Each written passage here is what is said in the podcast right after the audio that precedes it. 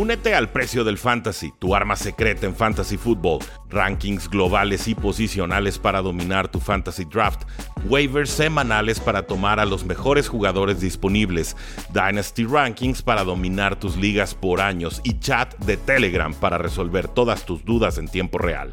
Visita stam.store diagonal precio NFL o da clic al link en este episodio para suscribirte.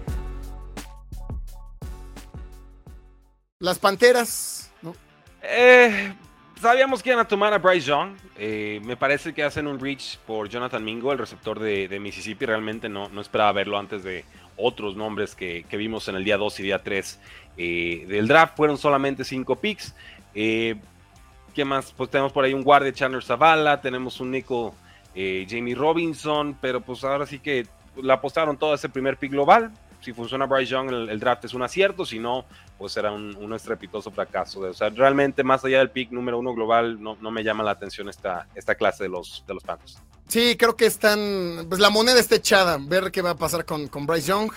Jonathan Mingo de All Miss, creo que todavía estaba Josh Downs disponible, había varios Había, un montón, había, un montón. Y toman a Jonathan Mingo, pues solo el tiempo les dará o les quitará la razón. ¿Los Falcons te gustaron? Nada más para no dejar. tenemos que. Tenemos que evaluar realmente lo de los Falcons. Si, lo de Villan Robinson en, en me pareció, me pareció demasiado temprano para tomarlo. el talento va a estar ahí, pero desde ya le estás pagando como un, un running back top 5. Y, entonces, bueno, ¿qué margen de mejora te da?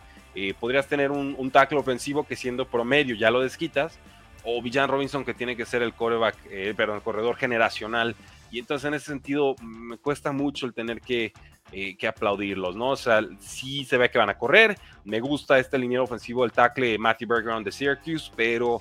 Eh, o sea, van a ser competitivos, pero realmente yo creo que ese pick hubiera estado mejor asignado a una posición de, más valor. New Orleans Saints, Rudy, 7 picks, 4 ofensivos. Un corredor por ahí por el tema de Camara, que hay que ver si, si llega o no. Y los primeros dos me parecen que todos sabíamos que iban a ser un tackle defensivo, una ala defensiva, dado que perdieron muchísimo talento en, dichas posiciones. Sí, de, esta clase el que más me gusta es el último. Curiosamente, ¿no? El receptor A.T. Perry de Wake Forest eh, era como para tercera ronda realmente. Inicios de tercera ronda se termina cayendo hasta la ronda 6. Pick 195. No sé por qué, no sé si hubo lesión, malos reportes, entrevistas. Yo creí que se, que sí hubiera antes. Entonces, algo de profundidad. Me parece que toda la clase realmente es profundidad, pero no, no veo un talento estrella. Eh, al momento, Jack Hayner de Fresno State me intriga. Evidentemente, Derek Carr es el titular, pero el contrato les da mucha flexibilidad para zafarse de ser eh, necesario. Eh, sí, a mí también me llamó la atención un, quarterback, ¿no? Ahí por Sicar y Winston, pues no se hace uno. Fue, fue el efecto Josh, Brock Purdy, perdón.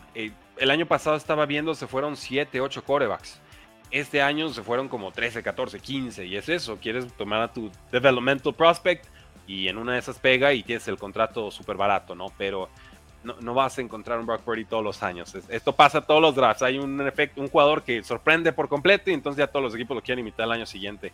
Y está bien, se vale, adelante, hagan el experimento, pero no creo que veamos un Brock Purdy este año. No, no, no, no, ni yo. Vamos con los New York Giants. Bueno, calificación para los Santos, un 7 y medio. 7. Kendrick Miller me, gusta el corredor de Texas Christian, ¿eh? nada más eh, aclararlo, pero no necesitabas. Alvin Camara, bueno, pues ya tienes a Jamal Williams, ya lo firmaste y tú sabes que yo le, echa muchas porras al muchacho. Sí, claro. Y cuarta ronda, pues toma a alguien en sexta, en séptima. Complementa a alguien con, no sé, un Ziegler barato en agencia libre, con un Kevin Hunt muy barato en agencia libre. No, no creo que tuvieras que gastar un pick de tercera ronda teniendo tantas otras necesidades. Los Tampa Bay Buccaneers, que ahí nos estuvieron preguntando. A mí me encanta lo de Kalaya Kansi en su pick número uno. Creo que tampoco era su principal necesidad. Era la de un liniero ofensivo que lo, toca, lo toman en segunda ronda, Cody Mauch de North Dakota State. Y fuera de eso, pues tal, talento limitado. O sea, no muchos jugadores estelares. Sí, estoy viendo aquí los, los nombres tardíos, ¿no? Sobre todo el receptor Trey Palmer de, de Nebraska. Eh, finalmente no es cambiado Mike Evans del equipo, ¿no? Entonces no, no hay una necesidad imperiante ahí. Pero sí hay un lugar para un receptor número 3 en esta ofensiva. Clyde Kansi eh, no tiene el tamaño prototípico, era algo más bajito, un interior pass rusher, pero eh, pues comparado mucho con Aaron Donald. Pues, evidentemente la comparación es muy agresiva, pues, hablamos del quizás el mejor nose tackle de la historia, pero Kansi mostró mucho, fue muy productivo en colegial. Creo que llega un buen esquema para, para funcionar.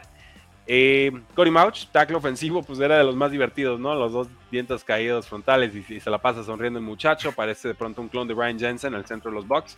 Eh, les gustan sus lineados eh, pelirrojos a los, a los Buccaneers. Eh, una clase sobria, una clase tranquila, un 8, 8 y medio es lo que yo les, les daría. Yo también por ahí de 8, pero no hace mucho ruido ninguno.